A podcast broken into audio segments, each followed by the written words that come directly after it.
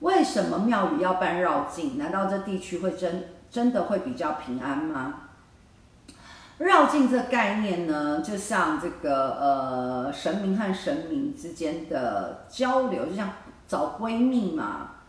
那平安或者是祈福，都是另外一个更很大的意义价值啊，附带价值啊。那为什么要办绕境？也可以不要办啊，就是看这间宫庙的主神是的决定喽，法门都不同的。谢谢大家，母娘慈悲，众生平等。